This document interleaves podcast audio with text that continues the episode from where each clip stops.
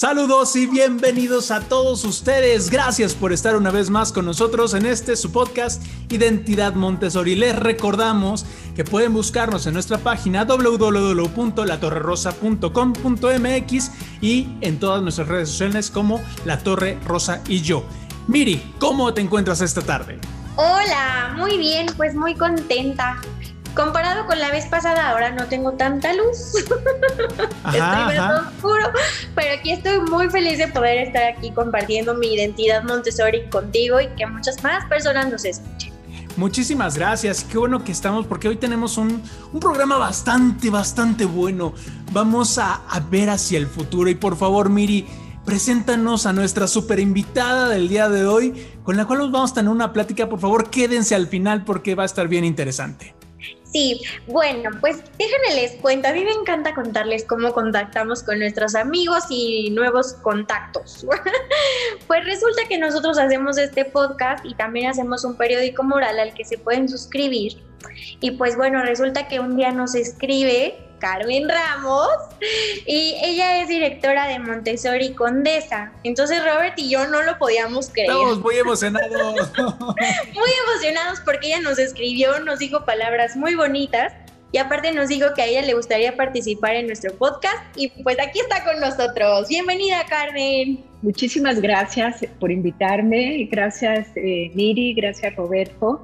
Pues qué honor el que tenga yo un espacio con ustedes el, honor en verdad es nuestro, eh, verdaderamente el que, el que empecemos a conectar, y, lo decíamos antes del programa, esto solo sucede en Montessori, las comunidades abiertas, eh, personas con las cuales hablamos el mismo idioma, esto, esto sucede solamente en Montessori y estamos muy, muy agradecidos. Y muy contentos de que te hayas animado a escribirnos, sí, porque sí, siempre estamos de escríbanos, escríbanos, participen y ahora sí. muchísimas gracias. Carmen, eh, nuestros invitados al, podcast, empezamos con esta pregunta que nos ayuda a introducir un poquito la identidad Montessori. Carmen, ¿cuál es tu material Montessori favorito? Wow, es como la pregunta de los 64 mil, porque además habiendo tantos materiales y tantas presentaciones Montessori, es así como este, como elegir un par de zapatos en una gran zapatería, ¿no? sí. Pienso que, en comunidad infantil uno de los materiales que me, encantan es el set para preparar alimentos. Ok. Con los pequeñitos, ¿no? Ese, ese nadie lo había dicho, aquí lo voy a contar. y les voy a decir por qué. Sí, por favor. Eh, bueno, eh, por ejemplo, en la escuela, normalmente eh, las presentaciones saben que se hacen pues partiendo un plátano y de ahí pueden salir otras frutas, otras verduras y las comparten los niños. En la escuela los, los chiquitos hacen pan. Claro, se les ayuda un poco antes porque el proceso pues es difícil, pero el proceso de mezclar, de amasar, de esperar en el hornito a que salgan y comérselos, en fin, este, este, esta presentación y este material me gusta mucho porque es traer elementos de la vida real a su proporción, que luego nada más les damos eh, materiales de juguete o de plástico, ¿no? Y aquí realmente pues utilizan lo que la cultura te da, incluso para hacer tortillas, por ejemplo, ¿no? Este, o galletas, o en fin, una ensalada, ¿no?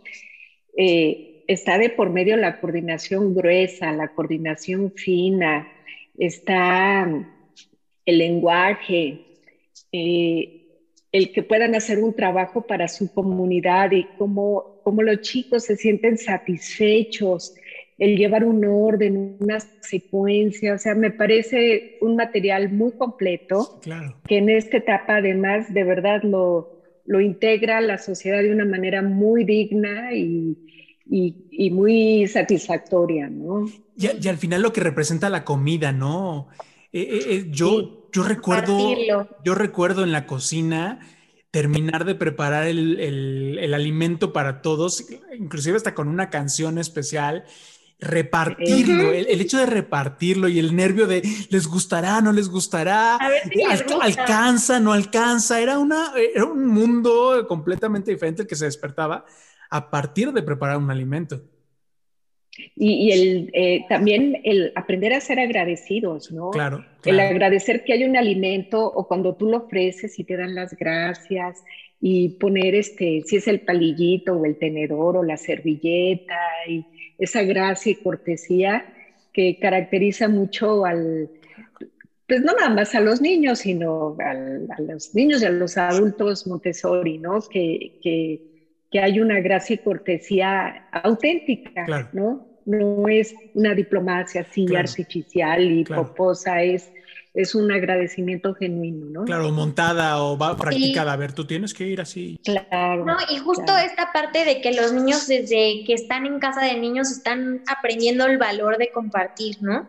Que decían, no hay como una clase de ética o civismo porque es, en Montessori se vive desde el principio. ¿No? Y justo esa parte de la comida es un valor que se queda súper marcado. Fíjense que, yo he escuchado varias veces ese comentario que voy a hacer de papás, ¿no?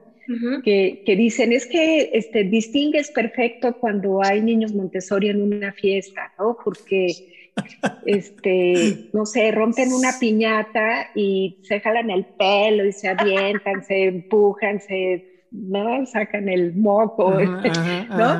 Y el niño Montessori, este, tranquilo, toma sus dulces, los que pueda, y luego va con el que no pudo, este, no alcanzó dulces, y, todavía le, dice, ¿quieres? Entonces, este, sí, yo creo que, que eso, eso se hace de una manera tan natural porque compartes desde pequeño de una forma... Eh, pues orgánica, ¿no? Claro, claro, es que esa es la palabra. Bueno, Carmen, queremos saber, por favor, ¿de dónde viene tu identidad Montessori? Cuando yo estaba, este, bueno, cuando era muy joven, que había terminado la universidad, yo estudié comunicación, yo tuve una amiga cuya hija eh, estaba en una escuela Montessori, ahí por Avenida eh, Toluca, y yo no tenía ni idea de Montessori, pero me llamó muchísimo la atención que en ese caso llevaba su refrigerio en una canastita de mimbre con este todo de su tamaño y dije así como qué es esto no cómo le este, sí, no entendí nada pero dije qué es esto no este yo nunca fui a una escuela así eh, yo trabajé mucho tiempo bueno, algunos años en, el área de producción, de cine, de televisión, este, de escenografía, en fin. Y, no me sentía del todo satisfecha, sinceramente. Me gusta mucho mi carrera de comunicación, pero este, retomé como un gusto que tenía yo desde, desde niña de poner a mis muñecos y todo frente de un pizarrón y tener mi escuelita, ¿no? Pero a raíz de este encuentro con esta, con esta amiga y su hija, eh, literalmente tomé el directorio amarillo, que ya no se usa, pero era el directorio amarillo, y, y este, pues busqué Montessori, encontré eh, en este caso al Centro de Estudios de Educación Montessori, que estaba en Estrella Binaria, y, este, y me enrolé. Estudié Casa de los Niños, después estudié Comunidad Infantil y más, más adelante estudié taller con reconocimiento nacional este último porque todavía no había este, cursos internacionales. Qué padre. Este, pero puedo decir que, eh, hay una frase en donde dice que no puedes amar lo que no conoces. Entonces, en la medida en la que realmente fui conociendo más de Montessori, creo que, lo fui entendiendo y lo fui amando, si, si fuera esta la palabra. Sí, claro. Eh, y, yo creo que también como me lo han dicho algunos papás, eh, dicen, yo pagué la colegiatura de dos hijos, pero nos educamos cuatro, ¿no? Sí, sí, sí, O sea, se educa la familia y sin duda el, el, haber tomado estos cursos, el haber tenido pues el, el, honor y la confianza de los papás para trabajar con, con tantas familias, con tantos niños, con tener compañeros este, que también me enriquecen como docentes, pues también me han favorecido, me han hecho crecer como persona y, sin duda creo que Montessori no es solo una filosofía y una pedagogía, es una forma de vida, ¿no? Y en este sentido, este, creo que de forma muy natural congenio con los, congenié desde un inicio con los principios Montessori y otros, claro que sí los tuve que desaprender para volver a aprender de una manera, pues, este, más compasiva, más generosa, más, más realista, ¿no? Más empática, claro, más ética. Y, por supuesto, este, seguimos en el barco, ¿no? Yo espero no dejar de aprender hasta el último día de mi vida. Así es. De repente, las escuelas eh, pues se ven casi, casi a, un año, casi a un año de que nos fuimos de vacaciones y de repente ya no regresamos, ¿no? Eh, eh, fue que pasó, tenemos que, pues, que entender algo que está sucediendo a nivel internacional y la escuela tuvo sobre la marcha, sobre todo las escuelas Montessori, que empezar a aprender a a caminar con esto de la pandemia, ¿no? Sin embargo, había unas cosas que como escuela Montessori teníamos de ventaja, ¿no? ¿Qué, qué, qué hace Montessori o qué, qué pasó en tu escuela como para irnos conectando hacia adelante y para llegar a la pregunta importante que es hacia dónde vamos? Pero, ¿cómo, cómo viste o cómo vivió tu escuela este momento de la pandemia? Bueno, yo creo que eh, más allá pues de, la consternación que de pronto implica el que, el que te cambien el panorama de un día para otro, creo que tuvimos la, o tenemos la fortuna de contar con una comunidad, primero, de contar con una comunidad, ¿no? Este, somos una red. Realmente hay mucha conexión entre los maestros, los niños y los padres de familia. Este, y pues eso eh, facilitó eh, el diálogo, el poder aclarar eh, en la medida de lo posible la situación, el de tener confianza, ¿no? Este, porque se habla con la verdad, se habla con lo que hay, ¿no? Este, una gran capacidad de resiliencia, ¿no? Y lo vemos con los, con los niños, eh, pues en el día a día, con esto, eh, este desarrollo a la, eh, a la tolerancia, a la frustración. Tuvimos la, la posibilidad, por ejemplo, de de grabar en un inicio presentaciones y mensajes de, los docentes hacia los niños. Entonces, Qué lindo. No, no perdimos la, conexión. Eh, más adelante pudimos implementar algunos materiales este, para hacérselos llegar. No sé, por ejemplo, hacer todas lo, que son las cadenas cortas y largas con cuentas y cordones, ¿no? A lo mejor no son las perlas de cristal con alambre, pero, pero algo similar. Tuvieron, tuvieron su material o, las estampillas hechas con eh, cartón de colores enmicados en una caja de pizza divididos, este, en vez de bolos gemas, ¿no? este, eh, o los resaques hechos de cartón, en fin, ¿no? Una vez que regresamos de verano, este, que ya veíamos que este confinamiento iba para, para largo, este, sí nos organizamos de otra manera, no para mandarles presentaciones grabadas, sino para trabajar en vivo eh, con la plataforma de Meet. Entonces, eh, se abren diferentes salas tratando de hacerlo lo, más Montessori posible para que los niños puedan trabajar simultáneamente en diferentes eh, mesas de trabajo al mismo tiempo. ¿No es lo mismo? No, claro. no. no, no. Nos extrañamos muchísimo. este, Y, algo que sale a la luz es que este, si, si los niños normalmente sí les gusta ir a la escuela, los niños Montessori, bueno, ahorita mueren por regresar a la escuela, ¿no? Entonces ya queremos que se dé ese día porque va a ser, eh, vamos a hacer fiesta, va a ser fenomenal. Sí, y de hecho justo a mí lo que más me ha gustado que he podido ver en estos casos de Montessori, hablando de la resiliencia, es una parte de la creatividad increíble, tanto de las guías como de los papás, porque no se ha acabado el mundo, ¿no? O sea, sigue y los papás se las ingenian para hacerle materiales y hacerle sus, su, su ambiente preparado en la casa que dices, wow, qué padre, ¿no? que más allá de que aunque la escuela se haya cerrado, la filosofía continúa. Sí, sí, sí. Sí, yo creo que este, se, se constató que, que, somos un equipo, ¿no? Y que ahora que los papás han tenido que, pues, que ser nuestras manos y a veces nuestros ojos y nuestra voz, ¿no? Una extensión de la escuela, pues queda de manifiesto que, que somos un equipo hay una, frase africana anónima muy linda que dice más o menos así, que para educar a un niño se necesita una tribu.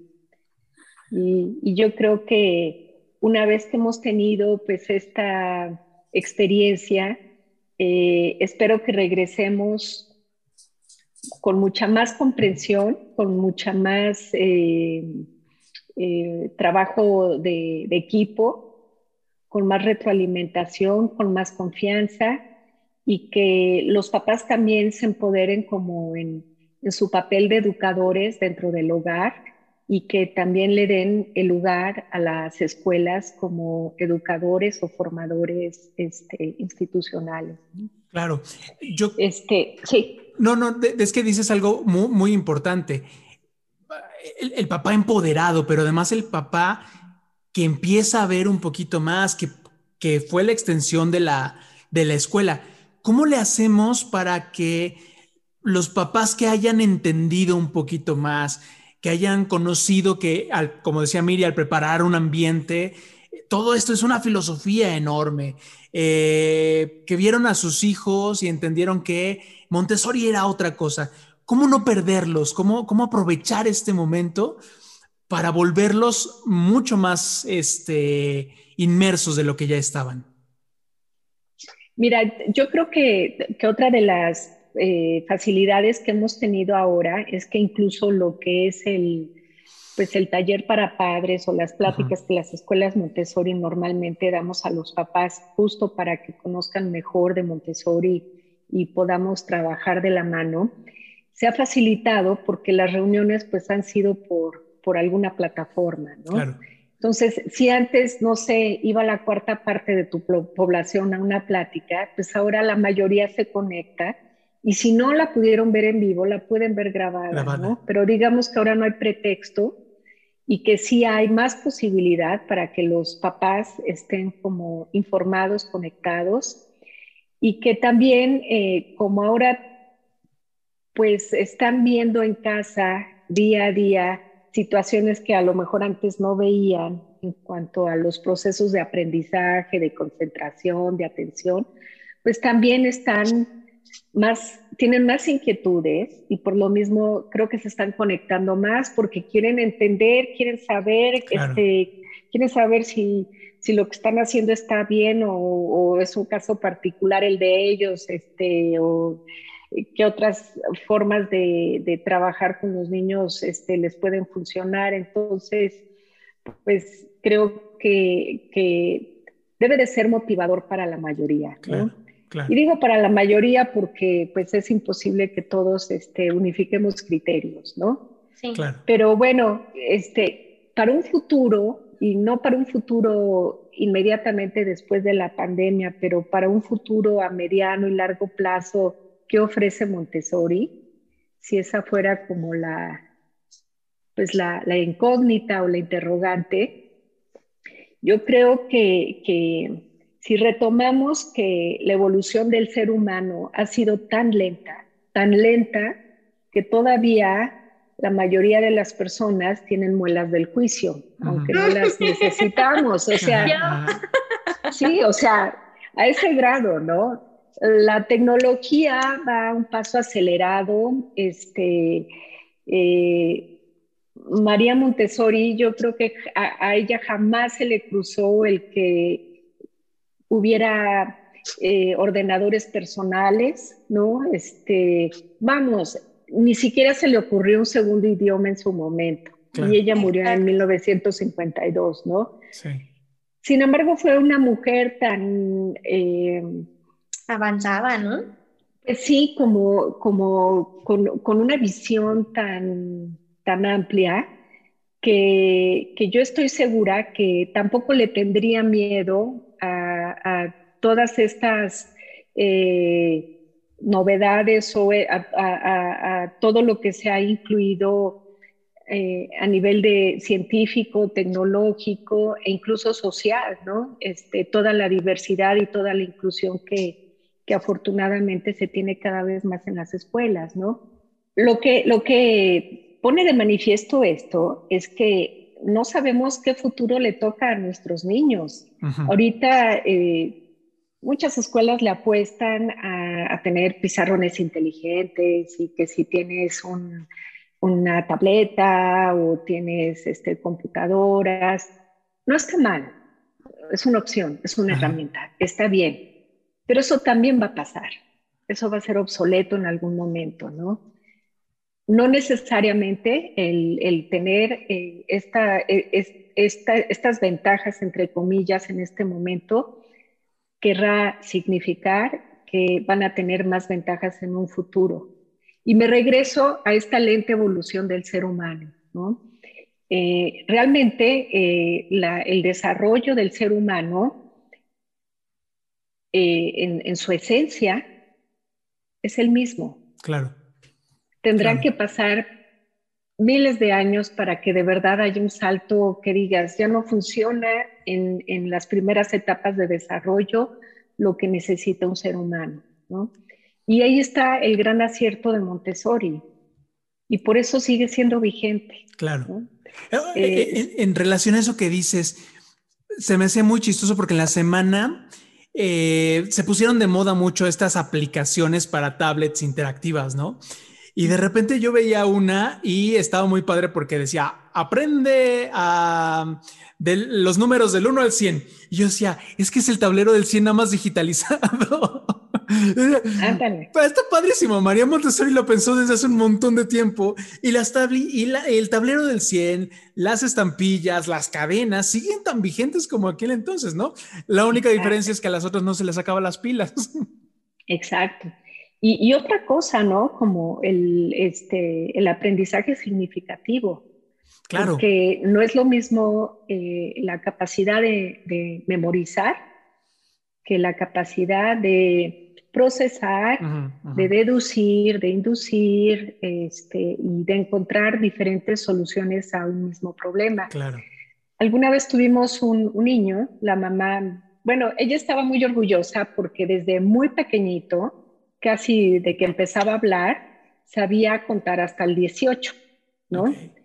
Este, y porque nosotros decíamos, bueno, primero aprende este, del 1 al 9, este, después se le da este, el concepto del 0, después nos vamos del 11 al 19, no, él ya se sabía hasta el 18. Y después, ¿qué sigue? Penthouse. O sea, él se memorizó los pisos de su edificio hasta llegar a su penthouse. Entonces, la mamá cayó en cuenta, ¿no? De que no está mal que se lo memorice o como te puedes memorizar las tablas de multiplicar, que tiene mucha validez, pero esto es maravilloso una vez que comprendes el concepto de cantidad o que comprendes la multiplicación, porque entonces no importa si no te lo memorizaste, lo puedes deducir. Y bueno, y si te, si te lo memorizas, pues mejor todavía, ¿no? Claro. Nunca se te olvida. Nunca se te olvida, exacto.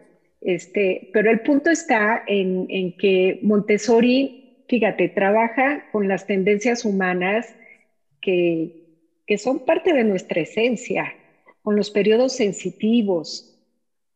Eh, trabaja con, el ensayo, ¿no? El ensayo y el error, ¿no?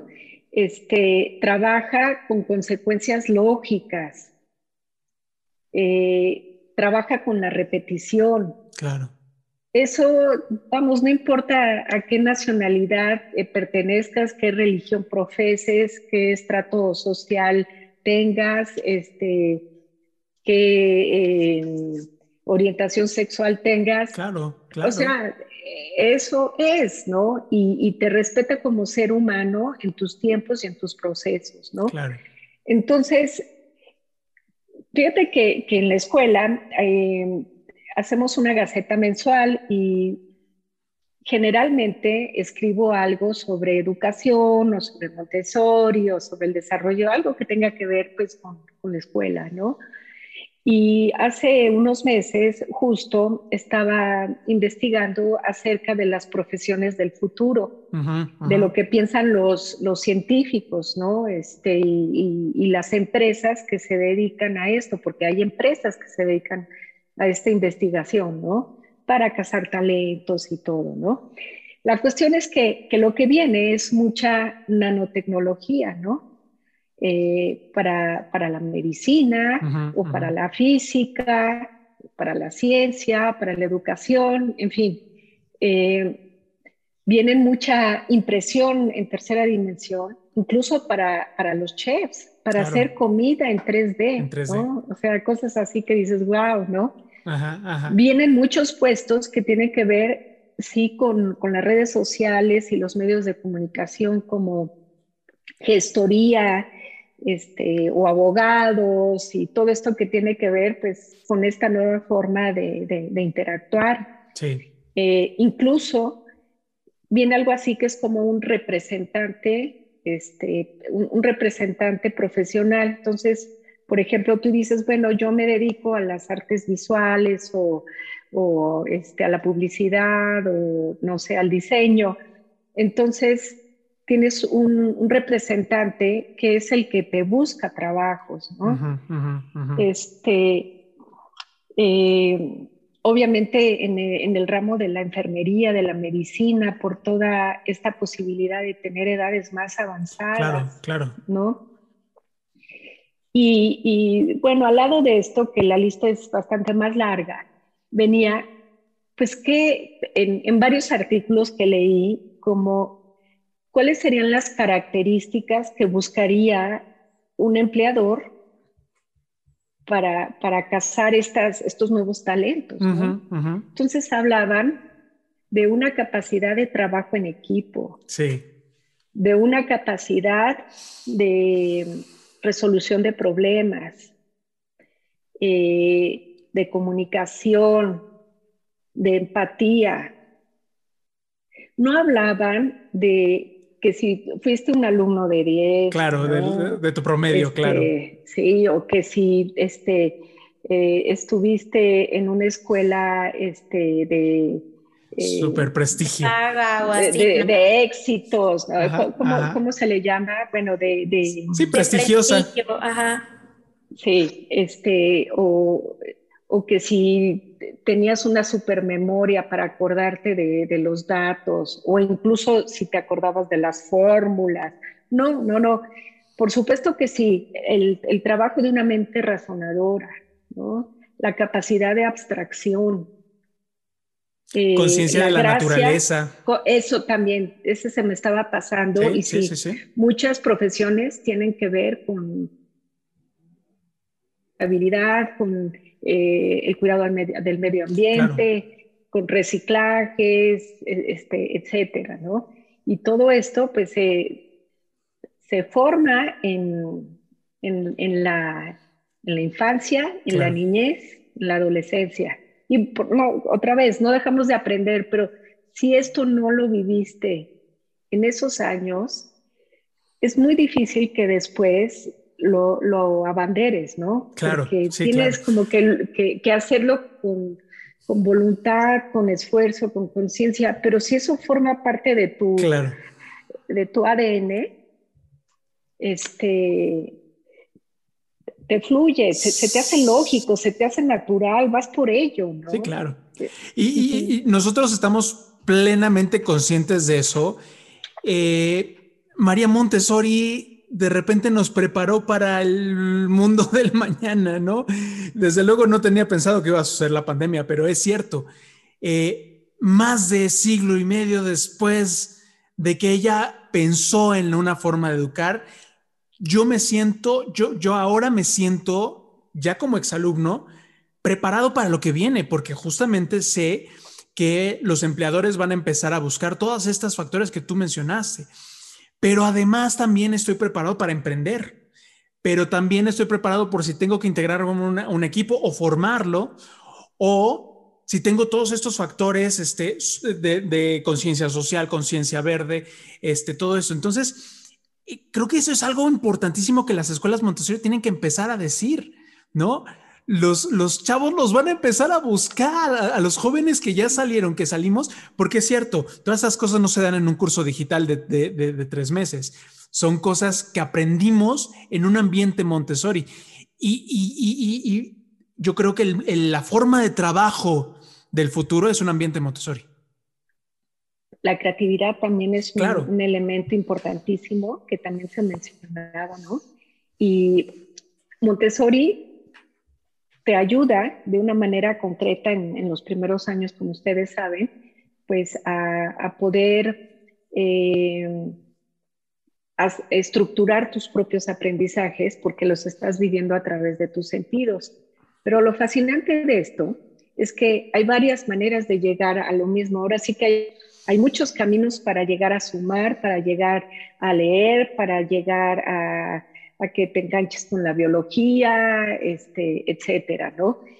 Y, y eso es también lo que se va a necesitar, ¿no? Salir de la caja, eso va a ser súper, ya lo es, pero va a ser cada vez más.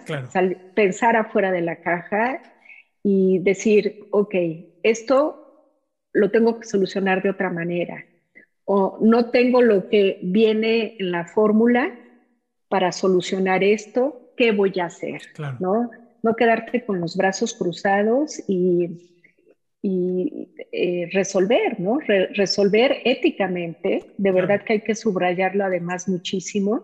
Sí. Y además con mucha eh, aceptación y empatía, porque afortunadamente, eh, pues creo que el mundo cada vez está abriendo más a, incluirnos a todos y también el, el, poder trabajar de esta manera es este, vital, ¿no? Así es, así es. Vivir o, morir. Sí, sí, así es, así es.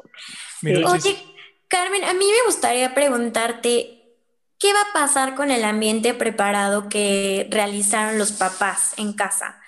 ¿Ese ambiente debería de continuar ahí? ¿Se debería de quitar? ¿O qué va a pasar? Pues sería maravilloso que lo pudieran dejar porque yo creo que es con pandemia o sin pandemia, incluso antes de la pandemia, pues es recomendable el que en la medida de lo posible todos tengamos nuestro, nuestro espacio, nuestro, nuestra esquinita en nuestra casa, en donde puedas tener este, pues, eh, tu, tu, privacidad, este, donde puedas tener tu orden, donde puedas continuar tu trabajo, donde puedas este, tener tu espacio para concentrarte o para este, también separarte, ¿no? Este, de, de, lo demás. Este, el, si los papás ya probaron que de verdad los niños trabajan mejor como pues en un pequeño ambiente preparado que es el que, el que les respetes ese espacio, que deseablemente tengan una mesa a su altura, una silla a su altura, donde tengan simplemente lo suficiente para trabajar, ¿no? Que tengan ahí sus hojas, sus colores, este, sus lápices, sus pegamentos, diferentes cosas, pues es una manera también de ponerle como el menú sobre la mesa, ¿no? Para la creatividad y para otros trabajos, para la independencia. Otro punto también importantísimo, ¿no? La responsabilidad y la independencia, ¿no? La iniciativa, la, la capacidad de libre elección, que no, no, tanto en tu pregunta, Miri, este, creo que, el que les permitan conservar este ambiente preparado va a facilitar que los niños sigan desarrollando más su independencia, lo cual pues también está bien para los papás porque saben que no tienen que andar atrás de ellos, este, y que además de que ellos se están fortaleciendo, pues ellos pueden eh, hacer lo que les corresponde a ellos como adultos.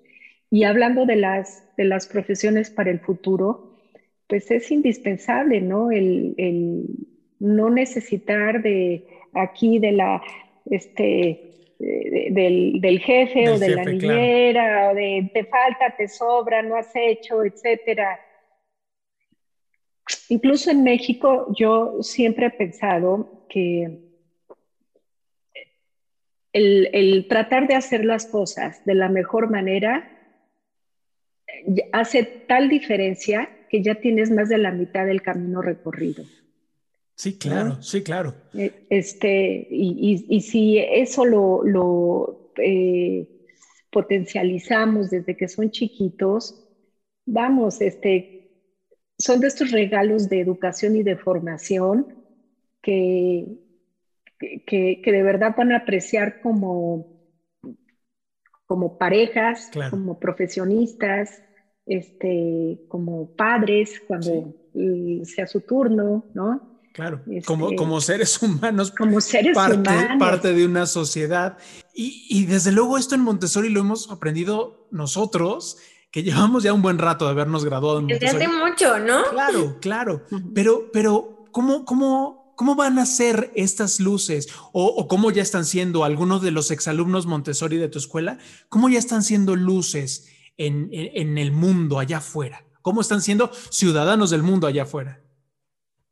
Pues mira, eh, eh, la, escuela justo este ciclo escolar cumple 25 años.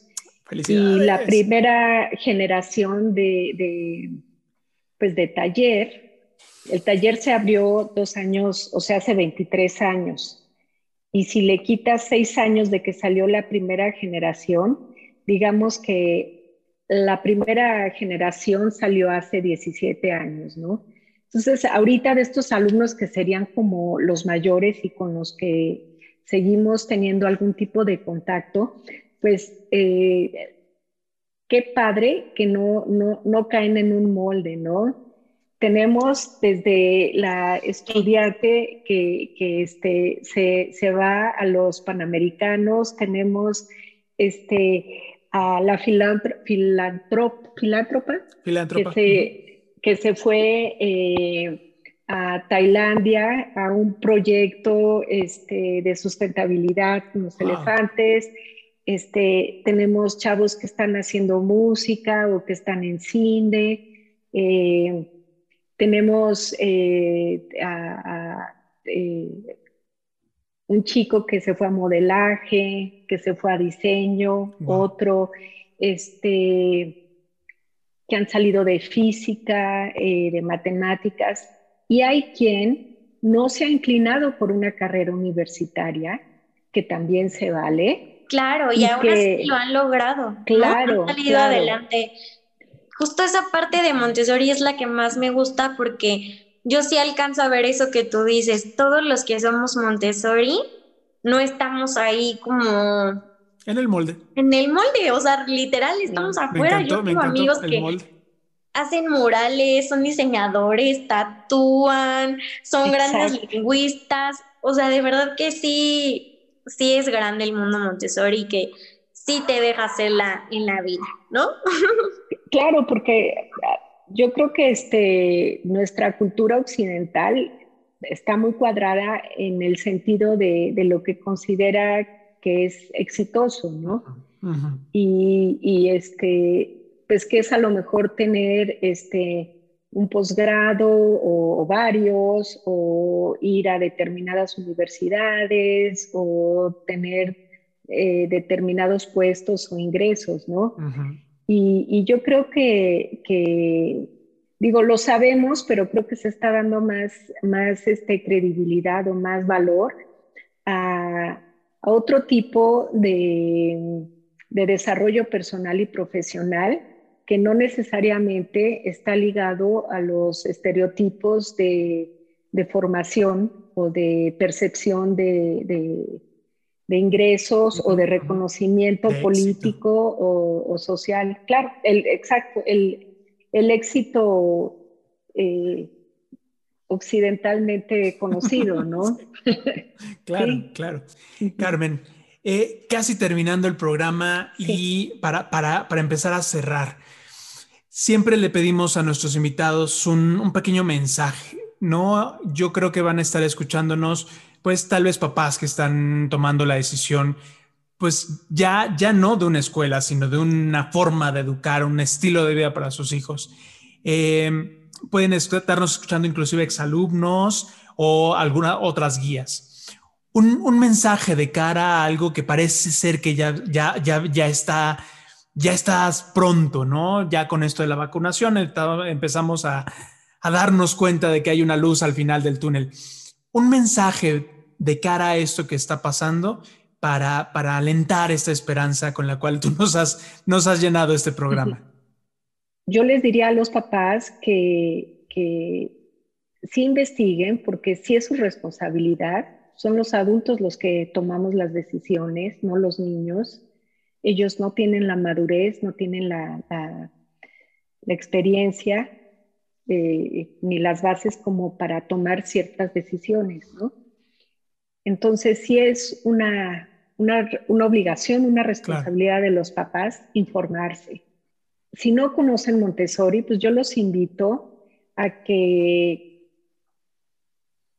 a que lean un poquito, a que recurran a fuentes serias, a que platiquen con exalumnos o con papás de alumnos o exalumnos Montessori y que no se vayan con, con la finta de todas estas eh, ideas y prejuicios, estas ideas preconcebidas y prejuicios que, que a veces hay de, de, Montessori y que utilizan para hacer chistes de mal gusto, sí, pues Este, hablando de política o hablando de, de, cuando se habla de caos o de desorden o de anarquismo, ¿no? Nada más equivocado que eso, ¿no? Y justo para eso es este podcast, para poder decirle a toda la gente lo que sí es Montessori. Exacto. Sí, de verdad que, ojalá también si tuvieran la oportunidad de ver trabajando en un ambiente Montessori, bueno, no se la creen. Sí. Este, la autorregulación a la que llegan los niños, el, gusto por aprender, eh, es algo que va creciendo y que inicia en un ambiente preparado y que, eh, que seguramente muchos papás ya son bastante Montessori, no lo saben porque no han leído a María Montessori. María Montessori tampoco es que haya inventado algo de la nada, más bien fue una gran observadora que tuvo el acierto de poder eh, entretejer, fundamentar eh, una pedagogía, una filosofía para entender mejor el desarrollo del ser humano en los primeros años y que, que lo ofrece de una manera eh, pues muy atractiva y muy accesible para, para, los niños, ¿no? Y los papás. Entonces, pues que, que, se informen. Y una vez que se informen, seguramente este, van, a, van a estar como muy eh, inclinados hacia Montessori. Y entonces viene el tercer paso. Visiten varias escuelas Montessori no, necesariamente que diga Montessori quiere decir que lleven realmente a cabo la filosofía y la pedagogía, porque es un nombre genérico, es como decir la Escuela Benito Juárez. En nuestro país se puede llamar Montessori sin ser Montessori. Entonces que vean, pues para ver si la locación, el horario, los ambientes, el personal, este, lo que le dijeron, este, se tienen que sentir acompañados porque tienen que darle la confianza a esa escuela. No se vale ir a, medias, porque entonces nadie va a hacer bien su trabajo, el niño no va a estar bien, los maestros no van a estar bien, las guías, y los papás tampoco, porque van a andar como, eso no es, este, estoy de acuerdo, no, entiendo. Sí, este, con los niños no se vale cojear. Claro. Es tan importante que, que la familia forme parte de, de la comunidad, ¿no? Porque como decíamos al principio en Montessori, no solo entra el niño, también entran los papás. Totalmente, totalmente. En verdad, muchísimas gracias. Estamos en verdad muy agradecidos por esta charla que tuviste con nosotros, Carmen. Eh, muchísimas gracias, Miri. ¿Con qué te quedas? ¡Ay! que son muchas cosas. Sí. Pues es que no sé, me podría decir que me quedo con esta parte de agradecimiento porque tuve la oportunidad de estudiar en Montessori y puedo decir que estoy afuera del molde y ahora sí que como exalumna, alumni, tengo la capacidad de poderme adaptar. Así es. Gracias a Montessori. Así es. ¿Y tú?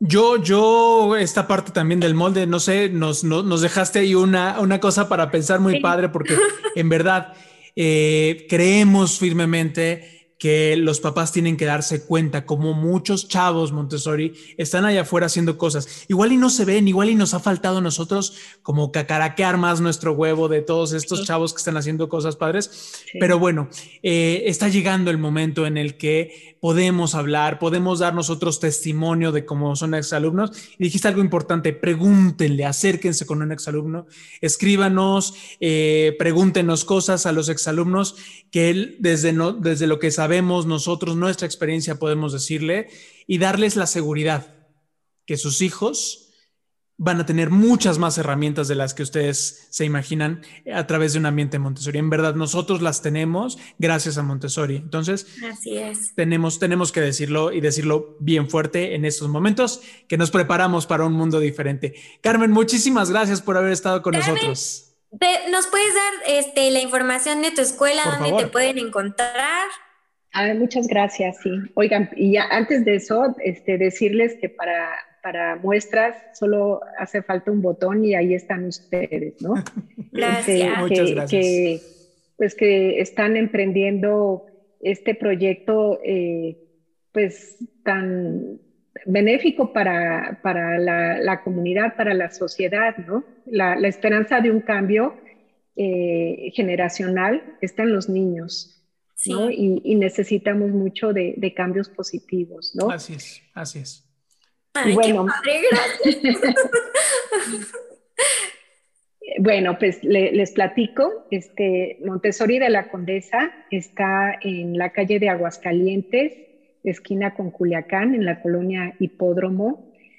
Muchos dicen Hipódromo Condesa, pero esta parte se llama nada más Hipódromo. Okay. La página es www.montessori de la Condesa o MDLC, que son las siglas, .edu.mx.